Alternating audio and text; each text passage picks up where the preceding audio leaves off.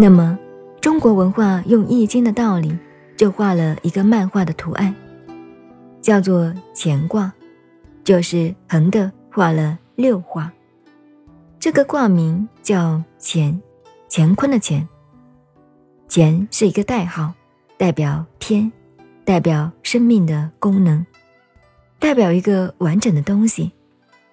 这个在《易经》来讲，这么一个卦画出来了，这个画叫做相，相就是图案，有相貌的相，等于佛法所说的这个相，在《易经》不是这个相字，等于佛法的这个相字，是那个相，就是图案。一个相里头就有数，算命的，所以讲运气就是数。运气。我们现在在厦门讲闽南话，气运，气运。不过我的闽南话是标准的，讲不好，标准讲不好的闽南话。气运就是一股生命的来源转动，这个象里头这个气运就有数字存在。女性以七个数，一二三四五六七做代表。男性，一二三四五六七八做代表，这个就很麻烦了。研究易经，单数的叫做奇数，奇就是奇，奇怪的奇，单数的都叫奇数。阳的，双数的叫偶数，属于阴的，奇怪吧？不奇怪。刚才说过。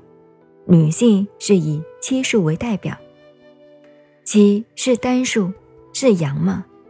怎么代表女的呢？它有个道理，说我们先后天生下来的这个生命，女性，不是我们普通算命，像过去的算命，这个代号，这个女性是阴的喽。其实女性是阳的，她阴中有阳，阳中有阴。今天不是上道家的课，我们不多讲了，大概介绍。男性不是八数代表吗？八数双数是阴的，说男性啊，看起来是公性的，阳性，实际上是阴的。这里头是一个数理科学很高深的一个东西，不是没有它的道理。刚才这个卦又要重新画过了。现在我们这个图案出来了，拿女性来做代表，容易听懂了。我们这个男人素来搞不清楚的，只有女性还清清楚楚。从胎儿生下来到七岁，二七十四岁，我们的老祖宗，中华民族共同的老祖宗，先元皇帝。皇帝是《黄帝内经》，我们不谈考据，考据起来。有人说这个不是皇帝的时候的著作，汉朝人的著作，那个暂时不管。《黄帝内经》上说，女子，你要晓得这是三千年以前我们的老祖宗文化，它又那么科学呢。女子，二七而天癸至，女子二七而天癸至，所以你们要研究自己国家的文化，好好读书吧。我也不是老师教来的，都是自己读来的。那么这就要命了。年轻人懂什么天鬼啊、地鬼的，搞不清楚。认鬼就要懂得阴阳五行了。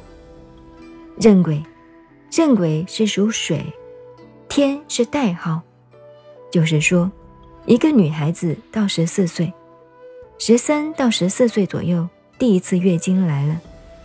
待定的数字，所以这个卦呢，地爻下面开始破了，就变了。乾卦地爻下爻破了，这就变了。所以女性有了第一次月经来，身体就变成普通的身体，不是原来那么完整了。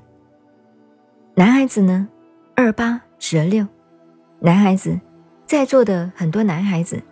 到那个时候，两个乳房，男孩子就发胀发疼了，有几天难过。那同女孩子第一次来月经的道理是一样的。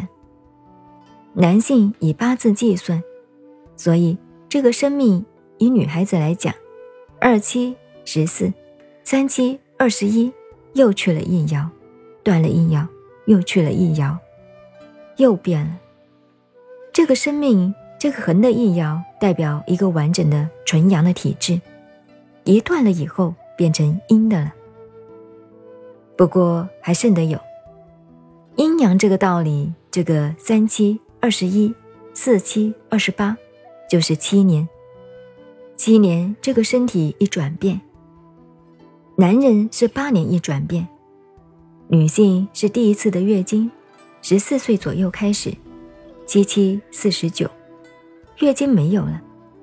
现在医学叫做更年期，更年期的妇女非常麻烦，个性变，身体多病，所以。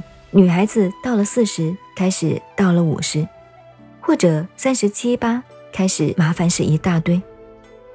我常常用《西厢记》上的话：“无故寻昔觅恨，有时如醉如痴。”身体也多烦恼，心里也多烦恼，心理变态，各种毛病都来了。没有事情也发发脾气，该发脾气的时候又笑了。这个是腰酸背疼，反正要啥有啥，什么都来了。这是更年期的毛病。我们这些大医生多得很，你问问这些大医生，女性更年期怎么医？有什么办法医？给她一点镇定剂了，疏通疏通，心理安慰一下，没得办法。那是生命天然的。男孩子有没有更年期？一样有。女性七七四十九，男性七八五十六，五十多岁一样麻烦。所以闽南话，有些男人老来花，老来花有没有？也有许多心理变态的，很多的病。也许女性过了更年期以后，反是身体好了。有些男性过了更年期好了，以道家来讲。道家的修行专对身体的哦，像女性来讲，没有到七七四十九岁以前下手修道啊，还容易；过了七七四十九岁更年期过了，月经断了，女性要下手修道的话，要加两倍的功夫。月经断了以后，还要修到自己月经再来，来了以后又把它修断，麻烦。男性也一样，所以叫青年下手修持。这是我给大家介绍补充生与死到活着这一段，讲了半天，花了很大的力气向大家介绍了。中间有个重点在哪里？你看佛家、道家，所有的文化相同的，这个七个数字，七七八八有那么重要？